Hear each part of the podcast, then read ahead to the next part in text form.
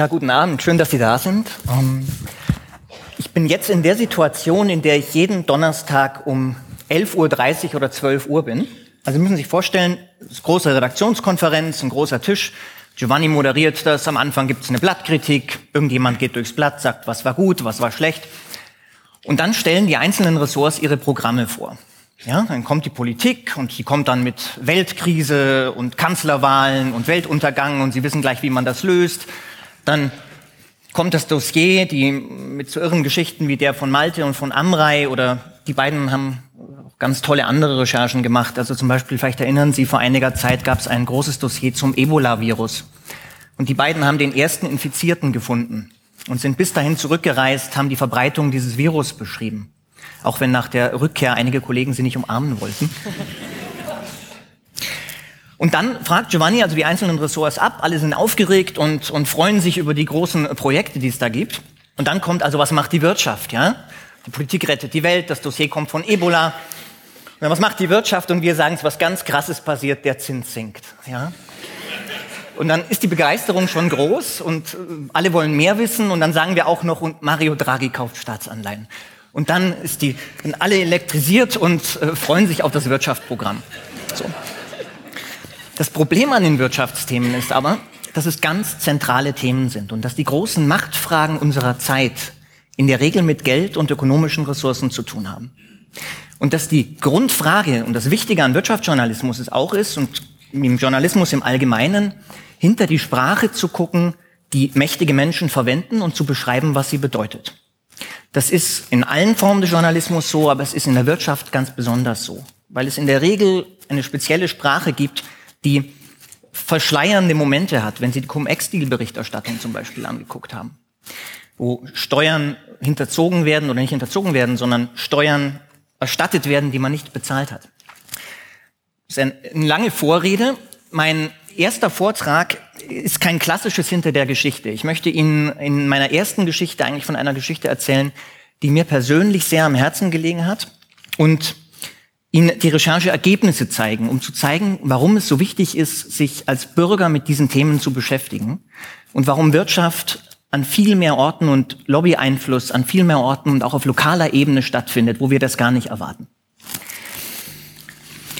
In meiner Geschichte geht es um eine Geschichte, die wir gemacht haben, als wir vor zwei Jahren im Wirtschaftsteil eine kompletten Ausgabe zur Frage Ungleichheit gemacht haben.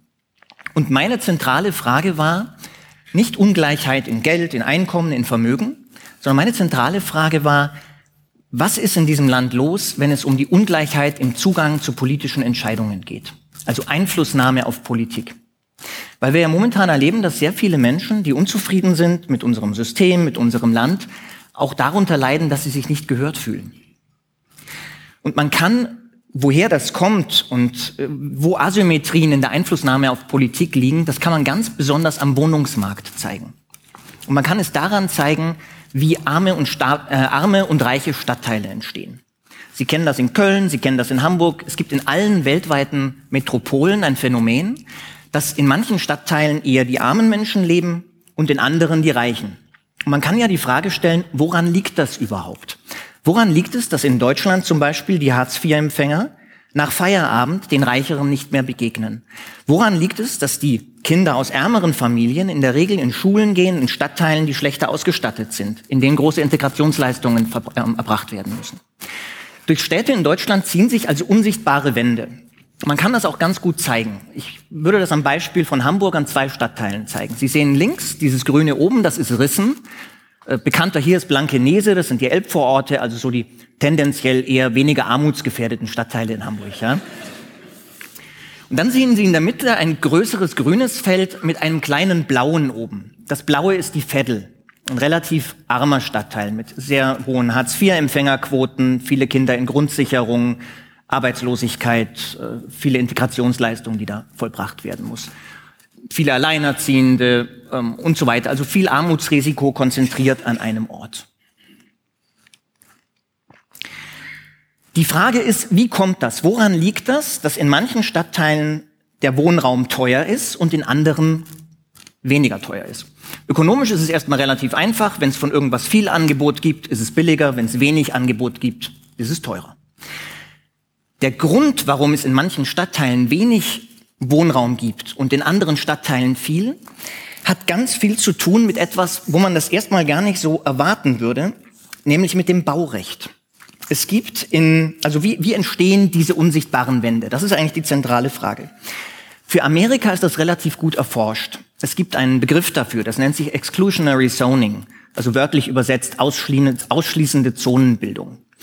Das heißt, sie sorgen dafür, durch Einfluss auf das Baurecht, dass wenig neuer Wohnraum entsteht, wodurch die Wohnungen teuer bleiben und die Menschen, die weniger Geld haben, nicht dahin ziehen können. Im Extrem können Sie das im Silicon Valley sehen, wo zum Beispiel viele Menschen, die bei Google, bei Apple, bei diesen Gewinnerunternehmen arbeiten, in sehr teuren Häusern wohnen, während die Menschen, die sie bedienen, bei Starbucks und anderswo anderthalb Stunden da reinpendeln, weil sie sich das Wohnen dort nicht leisten können, weil dort nicht mehr Wohnraum entsteht. Nun, wie kommt das zustande? Wie sehen solche Regeln aus? Es gibt das auch in Deutschland. Also wir sehen hier links oben Rissen, ja, rechts die Vettel. Solche Regeln sind zum Beispiel im Baurecht wird verankert, in Bebauungsplänen wird verankert, Sie dürfen auf 1000 Quadratmeter Grund nur 100 Quadratmeter bebauen und die nur zweistöckig. Während Sie in der Vettel so ein bisschen dichter bauen, wenn man das so vergleicht, ja. Oder Sie müssen Parkplätze vorhalten.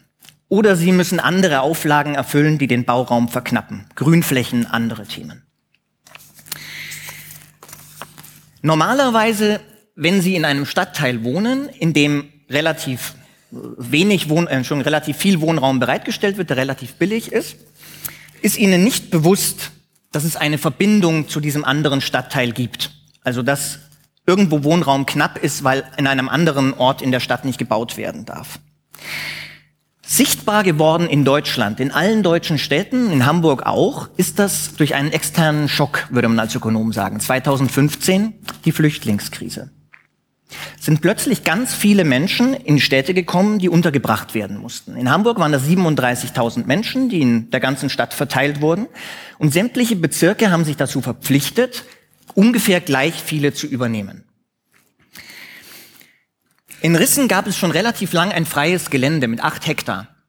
Da sollten früher normale Wohnhäuser entstehen und die Menschen, die da außenrum wohnten, haben das laufend verhindert. Vor allem durch Einfluss auf die Lokalpolitiker, Einfluss mit Anwälten auf die Verwaltung. Da komme ich dann nachher noch zu. Das Interessante dran war, dass man nun gedacht hat, diese acht Hektar können wir doch verwenden und bringen da Flüchtlingsheime unter. Nun ist es normalerweise so, wenn Sie in einem Spüttel, wie hier links, für eine Wohnung anstehen, denken Sie nicht drüber nach, dass Sie auch deshalb anstehen, weil anderswo in der Stadt nicht gebaut wird. In diesem Fall in Rissen. In der Flüchtlingskrise ist das auf einmal sichtbar geworden. Sie konnten sozusagen diese Asymmetrie messen an der Zahl der Menschen, die aufgenommen werden mussten. Sie konnten messen, wie viele Flüchtlinge werden von welchem Stadtteil aufgenommen. Nun war das Problem in Rissen, da wohnen ungefähr 15.000 Menschen und man wollte da erst 4.000 Flüchtlinge unterbringen. Das wäre natürlich Wahnsinn gewesen und auch falsch. Es ist aber interessant, dass Rissen am Ende mit 300 davon kam. Und die Frage ist, wie geht das? Das liegt vor allem daran, dass Eigentümer Rechte haben, die Mieter nicht haben, die unter anderem mit dem Baugesetzbuch zu tun haben und mit dem Verwaltungsrecht. Das Verwaltungsrecht hat die Aufgabe, den Bürger vor dem Staat zu schützen. Das heißt, der Bürger soll sich seine Rechte sichern können und soll, wenn er im Stadtteil wohnt, seine Rechte als Eigentümer auch wahren können. Und dann habe ich mit Anwälten gesprochen, die einzelne Menschen vertreten haben, die gegen Flüchtlingsheime in Rissen geklagt haben. Und ein Anwalt, den ich traf, der sagte, na ja, die meisten Leute, die zu mir kommen, die haben eigentlich ein Hauptinteresse. Die wollen nicht, dass mein Wohnraum weniger wert wird. Das Problem ist, ein angenommener Wertverlust ist keine Rechtsgrundlage für eine Klage.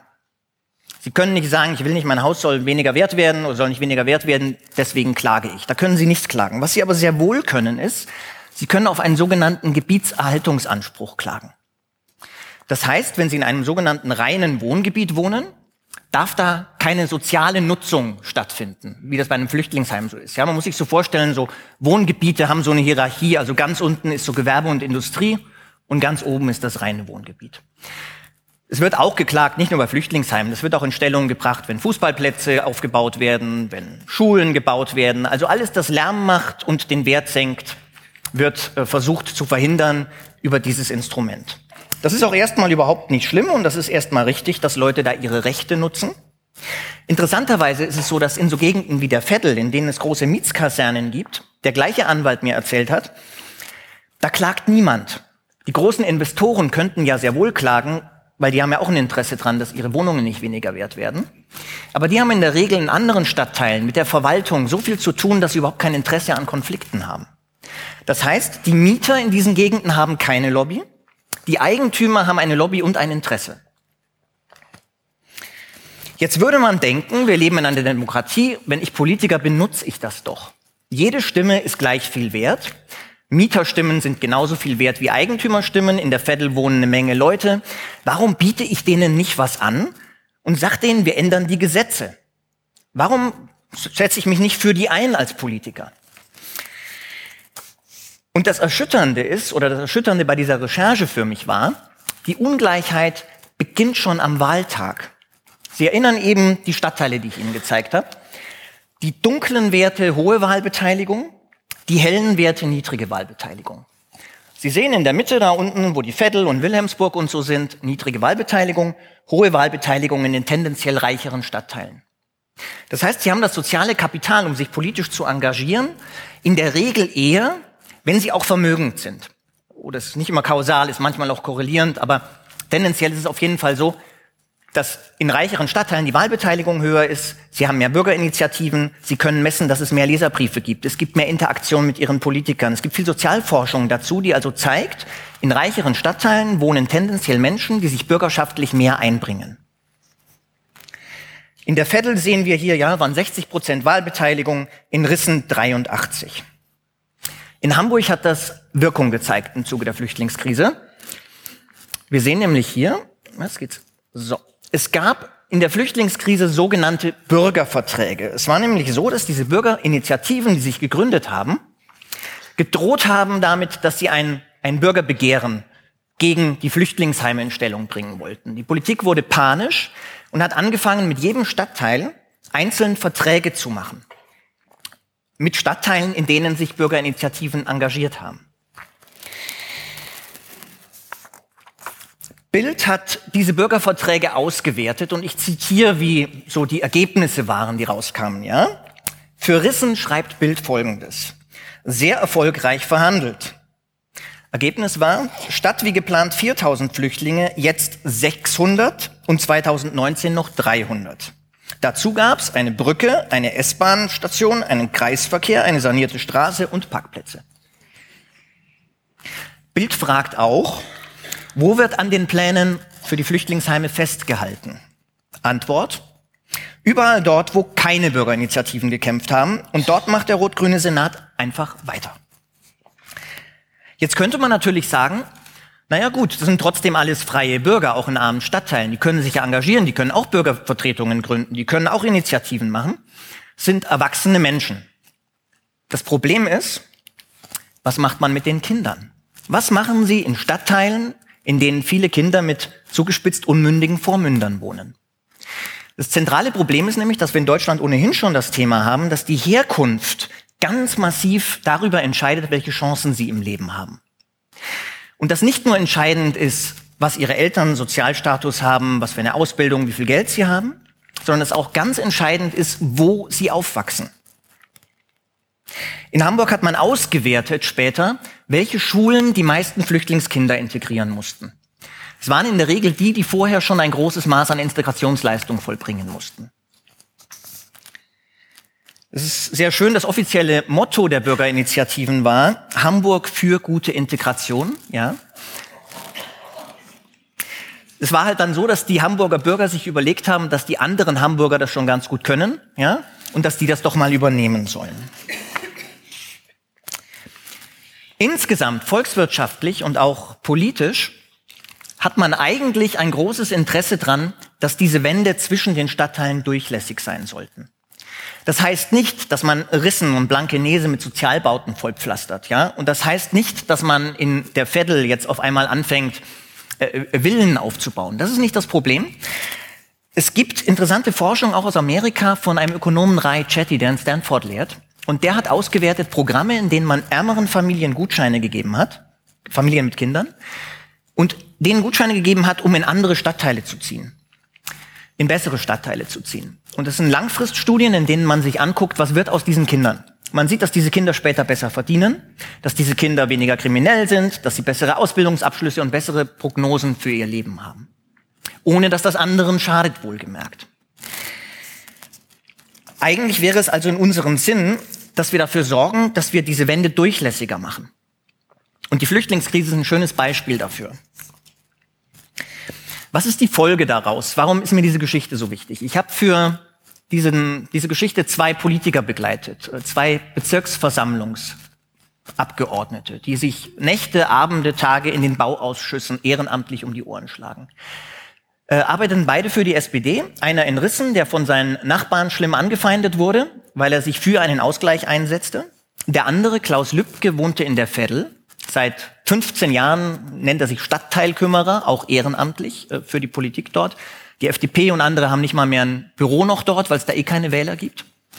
Und der kümmert sich also um seinen Stadtteil. Und der sagte, das Schlimmste, das mir passieren könnte, wären hier noch mehr Sozialbauten. Ich brauche Eigentümer.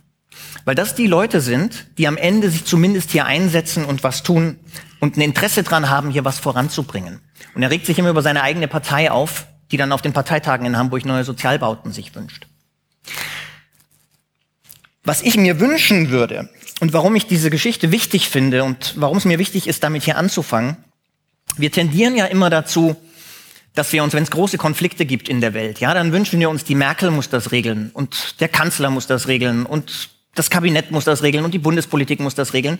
Ganz zentrale Entscheidungen werden getroffen in den lokalen Parlamenten wo Menschen ehrenamtlich sich einsetzen und engagieren.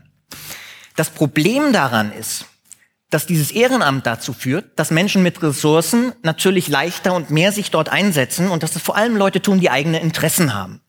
Und deshalb ist es wichtig, dass wir uns alle, und das gilt für uns alle und genauso für Sie, wenn wir einen Unterschied machen wollen, wenn wir was verändern wollen, uns in diesen Organisationen engagieren müssen, weil sonst tun es die Leute, die die Anwälte bezahlen. Danke.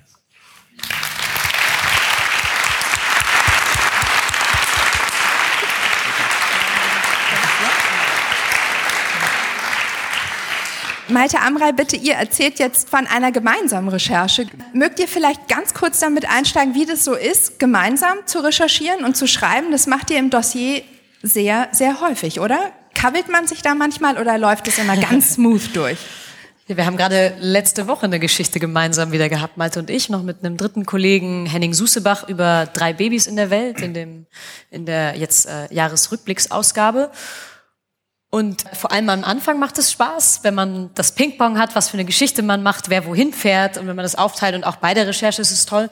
Gerade bei einer Recherche wie zum Beispiel Ebola, was Roman schon erwähnt hatte, wenn man äh, panisch ist, dass man sich gerade den Virus ins Gesicht geschmiert hat ähm, und dann der andere da ist und beruhigen kann und sagen kann, es wird schon alles okay sein. Es ist wahnsinnig toll, zu zweit zu sein. Und natürlich gibt es Momente beim Schreiben, die nicht immer ganz einfach sind, wo man sich kabbelt, aber meistens konstruktiv und ich bin sehr froh, dass ich mit Malte zusammenarbeiten kann. Ja, und seitdem es Google Docs gibt, ähm, dieses, wo man da im, im, Internet sich gegenseitig korrigieren kann, sieht man dann auch wirklich, wenn man schreibt, wo der andere gerade ist mit seinem Cursor und kann dann wieder löschen und dann schreibt der andere wieder was rein, dann löscht man wieder und so. Und dann hab, ist auch ganz lustig, hat man dann so einen Wettbewerb und so ganz viele Textfassungen und kann da so durchklicken und ähm, Oder auch manchmal so verbringt man dann seine Nachmittage. Gaga-Momente, aber die werden ja leider nicht abgedruckt. Genau.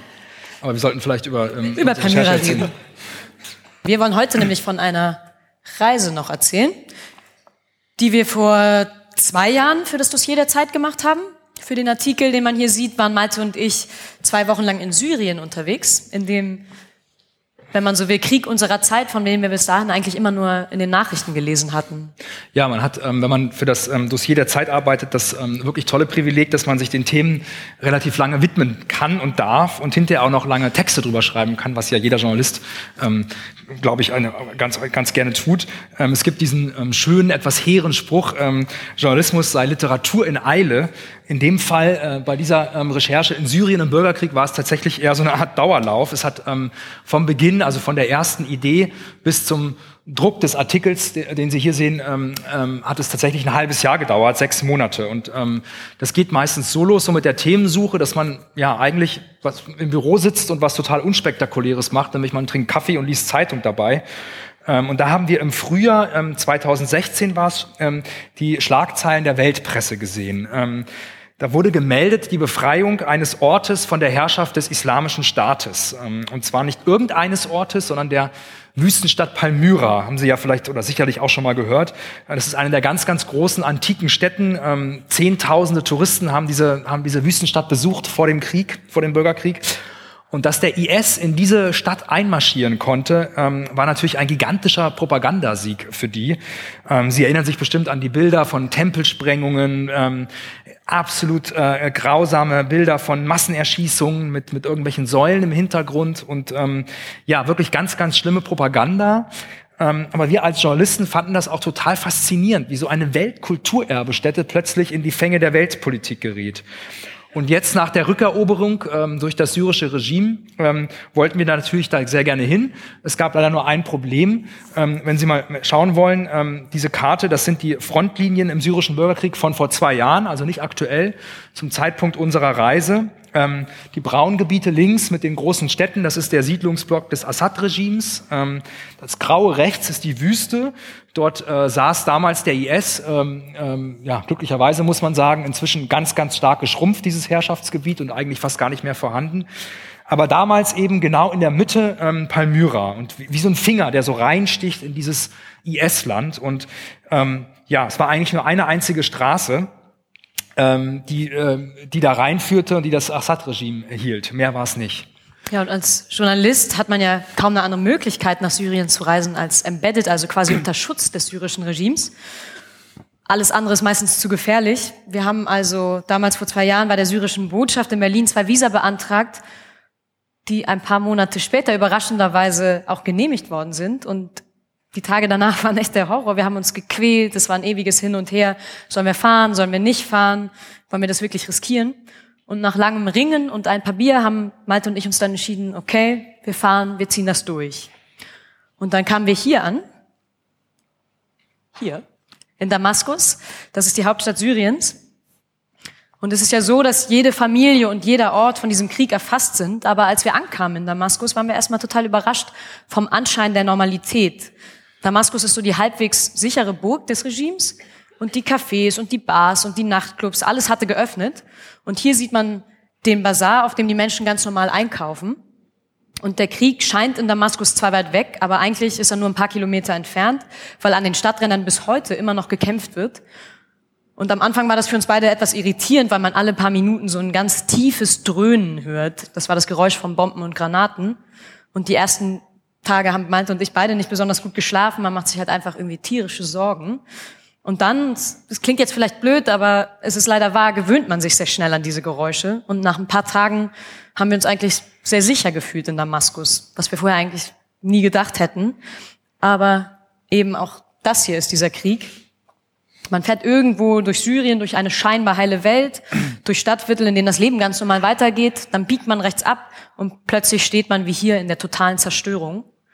Das hier ist ein ehemaliges Rebellenviertel gewesen, das wurde bombardiert und Malte und ich haben dann ein paar Stunden in diesen Trümmern verbracht und sind rumgelaufen wie so Archäologen auf den Spuren nach vergangenem, vergangenem Leben und haben dann tatsächlich auch was davon gefunden. Da lag dieses Tagebuch offen in den Ruinen herum. Das gehörte offenbar einem jungen Mädchen. Sie hat darin, wir haben uns das übersetzen lassen, über ihren Liebeskummer geschrieben und sie war, wie wahrscheinlich alle jugendlichen Mädchen, unsterblich in Leonardo DiCaprio verliebt. Und wir haben leider keine Ahnung, was aus diesem Mädchen geworden ist, ob sie gestorben ist bei der Bombardierung ihres Stadtviertels oder ob sie heute vielleicht als Flüchtling in Deutschland lebt, wir wissen es nicht. Ähm, ja, wir sind dann ähm, äh, natürlich nicht alleine da in äh, Syrien unterwegs gewesen. Äh, man hat da immer einen Aufpasser dabei, der von der Regierung gestellt wurde. Unserer hieß Anas. Ähm, der war ganz klar der Angestellte einer wirklich grauenhaften Diktatur. Gleichzeitig war er wirklich ein, ein sehr netter Typ, ja, ein sehr netter Mensch, der sich auf eine gewisse Weise auch auf unserer Seite sah und uns helfen wollte, Dinge zu erleben und an Orte zu kommen und unsere Recherche gut abzuschließen. Und es war nicht immer ganz leicht, diese beiden Pole so zusammenzukriegen. Wir haben dann ähm, unseren Anas gefragt, ähm, ob es denn jetzt sicher wäre, nach Palmyra zu fahren. Ähm, und er zeichnete diese Karte auf, die wir jetzt spontan erstmal nicht besonders vertrauenserweckend fanden. Ähm, man sieht da diese äh, Straße, die ins ähm, IS-Gebiet führt, 160 Kilometer lang ist die. Dann malte Anas einen, einen dicken Ring mit dem Kugelschreiber um Palmyra und sagte, das sei die Verteidigungslinie der syrischen Armee. Und wir guckten so ein bisschen skeptisch. Da malte er noch einen Ring und sagte, also da gibt es noch eine Verteidigungslinie und so weiter. Und ähm, ja, Sie haben uns vielleicht schon angesehen oder angemerkt, wir sind jetzt beide nicht die total abgebrühten Kriegsreporter. Solche, solche Leute gibt's auch, sind wir, glaube ich, aber nicht. Ähm, saßen dann abends lang in unserem Hotel, ähm, haben auch nochmal überlegt, ähm, fahren wir da hin, fahren wir da nicht hin, haben dann, was man oft dann so macht in so einer Situation, versucht, so viel Informationen zu sammeln wie möglich, indem man mit UN-Helfern spricht, die schon länger vor Ort sind, mit Helfern des Roten Kreuzes, die sehr, sehr gut vernetzt sind und da so eine ja, so eine Institution, so ein Wissen aufgebaut haben und ähm, haben uns dann entschieden, okay, gut, wir, wir machen das, wir riskieren das und wir fahren dahin, denn es ist ein Risiko, das man eingehen kann. Ja, und saßen dann morgens um fünf, glaube ich, in Damaskus, äh, sind wir losgefahren im Auto, Sonnenaufgang. Ähm, als erstes haben wir die Windschutzscheibe des Autos gesehen, das wir da gemietet haben und haben gesagt, oh Gott, oh Gott, das, hat ja jetzt schon Einschusslöcher. Ähm, und sind dann auf, so biegen auf diese 160 Kilometer lange Straße ein nach Palmyra, ganz, ganz allein in der Wüste und schauen nach rechts und schauen nach links und in die Wüste hinein und sagen uns, okay, da ein paar Kilometer weiter sitzt der IS. Ähm, ab und zu, alle paar Kilometer, ähm, Checkpoints, ähm, bewacht von der syrischen Armee, ähm, allerprimitivste Verschläge, ähm, davor stehen irgendwelche 18-jährigen Soldaten mit mit Waffen und Badelatschen und schauen uns nichts. Ähm, und Amrei, die äh, nicht nur eine tolle Autorin ist, sondern auch eine tolle Fotografin und die alle diese Bilder gemacht hat, wollte dann oft diese Soldaten und diese Checkpoints fotografieren. Und Anas sagte ständig, no, my friend, no, no, das, das darfst du nicht, das ist nicht gut. Ähm, was ein bisschen eine absurde Situation war. Du bist hier im Krieg, überall ist Krieg und ähm, du darfst den nicht fotografieren. Ungefähr so, wie wenn man in Venedig ist und dir wird gesagt, oh, nee, die Kanäle darfst du jetzt hier bitte nicht fotografieren. Und dieses Bild hat ähm, Amrei dann mehr oder weniger heimlich gemacht, mal einmal so, abgesch einmal so draufgedrückt. Ähm, einmal bekam dann unser netter Aufpasser Anas ähm, kurz Panik und debattierte ganz heftig mit den Soldaten, die da an diesem Checkpoint standen, auf Arabisch. Und wir schauten uns schon so ein bisschen leicht erblassend an und sagte dann, aber nee, alles gut, sagte er, wir können weiterfahren. Und später am Abend, als wir sicher zurück waren, ähm, erzählte er uns dann, ähm, es habe da tatsächlich einen Angriff ähm, des Islamischen Staates auf einen Sektor der Straße hinter uns gegeben, also eben aber einen anderen Sektor. Naja, und dann nach sechs Monaten des Lesens und Redens darüber kamen wir endlich, endlich in Palmyra an. Vor Ort wurden wir von diesen beiden netten Herren der syrischen Armee in ihrem niegelnagelneuen Pickup-Truck eskortiert. Und die beiden haben aufgepasst, dass wir auf den Wegen bleiben, weil der IS das Gebiet vermint hatte. Und als wir in Palmyra ankamen, waren wir total beeindruckt davon, wie einsam, wie weit und wie unglaublich ruhig es dort war. Und viele Bauwerke hat der IS in Palmyra zwar abgeräumt, aber viele Säulen standen auch noch. Ja, man hat dann ab und zu das Echo eines Schusses gehört, den der IS abgefeuert hatte, oder das Rattern russischer Helikopter, die zur Front gleich hinter der Stadt geflogen sind. Und es ist schon irgendwie total eigenartig, da als Journalist zu sein, weil diese jahrtausenden alten Steine, die haben irgendwie Krieg um Krieg überlebt, Kultur um Kultur. Und das Leben vergeht und diese Steine, die bleiben einfach zurück als stumme Zeugen und kriegen das irgendwie alles mit. Auf dieser Tür steht Eintritt nur mit Erlaubnis des IS. Im Hintergrund sieht man den Tempel des Gottes Baal, beziehungsweise das Tor, was noch von dem Tempel übrig geblieben ist. Der Rest wurde vom IS weggesprengt, weil der IS glaubte, dass Palmyra ein sündhafter Ort ist, das Werk einer Kultur, die der IS zerstören will. Und auf der ganzen Welt haben damals, als wir da waren und jetzt auch immer noch, Archäologen und Politiker darüber debattiert, wie man Palmyra wieder aufbauen kann. Aber wenn man vor Ort ist, erscheint einem diese Debatte irgendwie über diesen ganzen Kulturerhalt und so weiter total fern. Ganz einfach, weil eine Palmyra eine Frontstadt im Krieg ist und irgendwie kein Ort über, also an dem man, als, in dem Moment, als wir da waren, über Archäologie nachdenken kann, über Wiederaufbau. Ja, und ähm, als allerletztes äh, würden wir Ihnen gerne noch das Bild zeigen. Das ist das antike Theater von Palmyra, das ähm, vom Islamischen Staat, vom sogenannten IS zur, zur Bühne seiner ähm, Erschießungs- Hinrichtungspropaganda gemacht worden war. Ähm, da standen wir dann ähm, am, am, frühen Nachmittag. Ähm, Sonne fing schon an, sich so zu senken und kurz bevor wir zurück mussten auf die Straße, denn es war klar, wir mussten zurück sein vor Einbruch der Dunkelheit. Wir durften nicht im Dunkeln über diese Straße fahren. Ähm, jede Geschichte, jede Recherche hat immer auch ein Nachspiel. Ähm, in diesem Fall ist es das, dass dieses Bild heute auch schon wieder veraltet ist, denn was wir nicht wissen damals, als wir dort stehen und da schauen, ähm, ein paar Wochen danach ist der Islamische Staat wiederum nochmal in die Stadt eingefallen ähm, und hat diese Stadt für, ich weiß nicht, einige Wochen beherrscht und ähm, hat ähm, diese hat nochmal eine Erschießungsveranstaltung, äh, äh, muss man sagen, da äh, abgehalten und hat den gesamten hinteren Bereich gesprengt. Und das ist für uns heute ein sehr, sehr merkwürdiges Gefühl, bis heute eigentlich sehr mulmig, ähm, dass wir die letzten ähm, westlichen oder ausländischen Besucher waren, die diesen Ort gewissermaßen ähm, noch lebend gesehen haben. Ganz merkwürdiges Gefühl. Ja, ganz vielen Dank. Es gibt immer diese Floskel. Vielen Dank für Ihre Aufmerksamkeit. Das auf jeden Fall. Vielen Dank auch, dass Sie hier sind. Und vor allem, ich glaube, das kommt wirklich von Herzen von uns dreien. Auch vielen Dank, dass Sie die Zeit abonniert haben, denn Sie sind es ja, die diese Recherchen, diese langen Reisen äh, möglich machen. Dafür danken wir Ihnen wirklich von Herzen. Ganz vielen Dank.